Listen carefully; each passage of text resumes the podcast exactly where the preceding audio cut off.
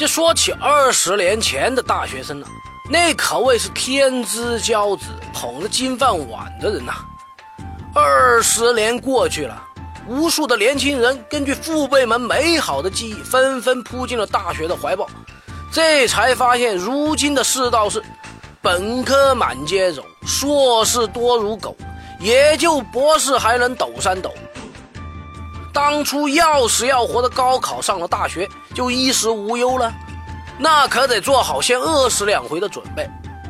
现在的大学生压力大呀，就在最近爆出了一条三百六十度全方位无死角克扣大学生工资的新闻。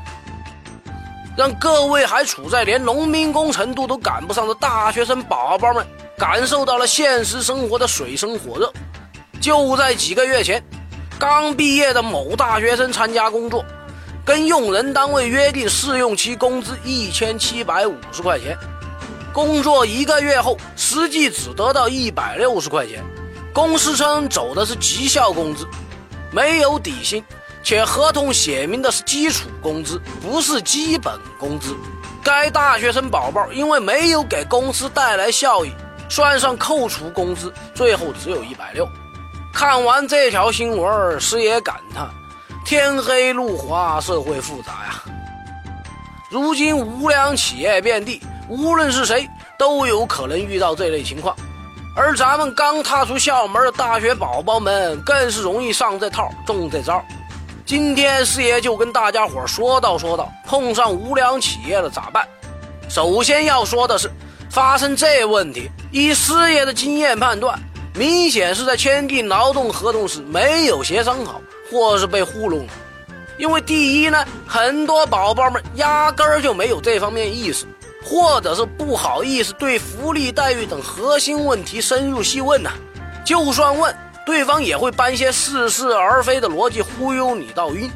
第二，除开咱们法学专业的宝宝们，其他人对法律能知多少，能懂多少，能用多少？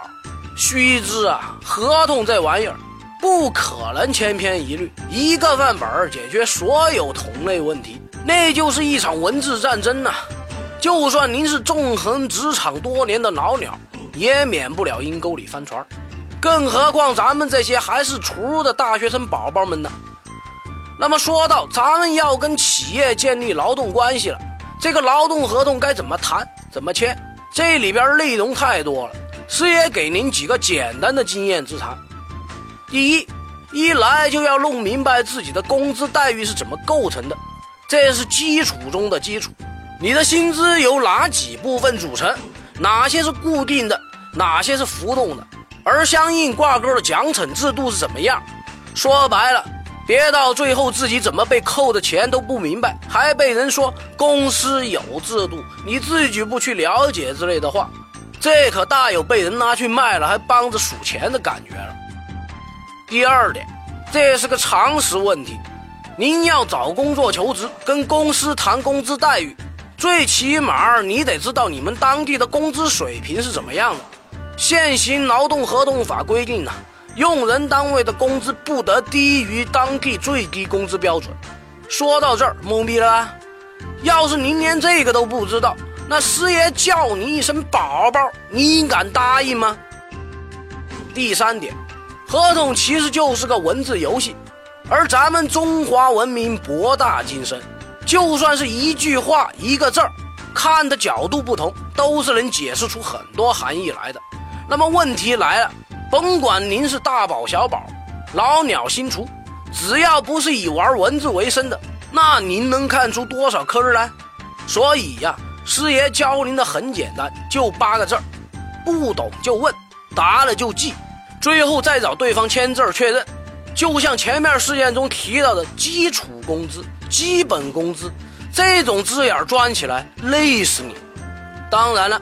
有小伙伴问到工资构成是个什么鬼，师爷就上述事件中出现的几个名词儿简单解释下，换成大家伙能听得懂的方式来说，绩效工资就是跟你的工作业绩挂钩，完成任务就可以拿到；反之，任务完成的不好就会按照比例进行扣除，是一种浮动的非固定的工资。基本工资是公司给你设定的底薪，这是一种保障你能在最低限度内吃得饱饭的逻辑，这是法律明文规定的。基本工资的多少通常与公司的效益好坏有关，而关于基础工资的说法，我们应该将其理解为就是基本工资。当然，话说回来，有的公司非要站出来钻这个字眼儿，用其他方式来解释，那就只能说明了他是铁了心要挖坑等你跳了。所以师爷郑重提醒啊，所有有悖常理常识的解释方式，都是在处心积虑的挖坑。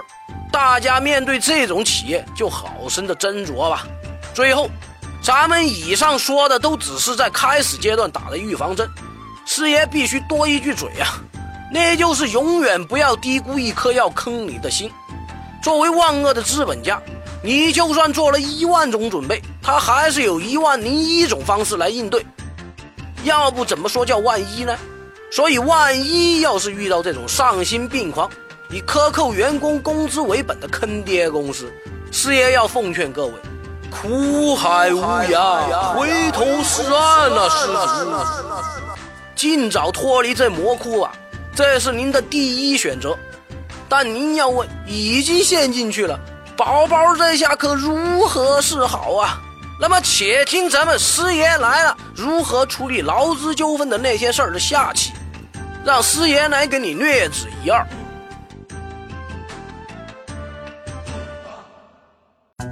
师爷来了，以一个非严肃、非死板的形式给大家传递法律实用小技巧。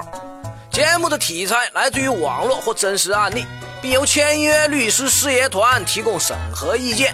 欢迎小伙伴们积极正面的吐槽或跟师爷交流各种生活琐事的法律问题，师爷会尽快在第一时间内根据专业人士的意见，为您献上轻松易懂的各类点子和主意。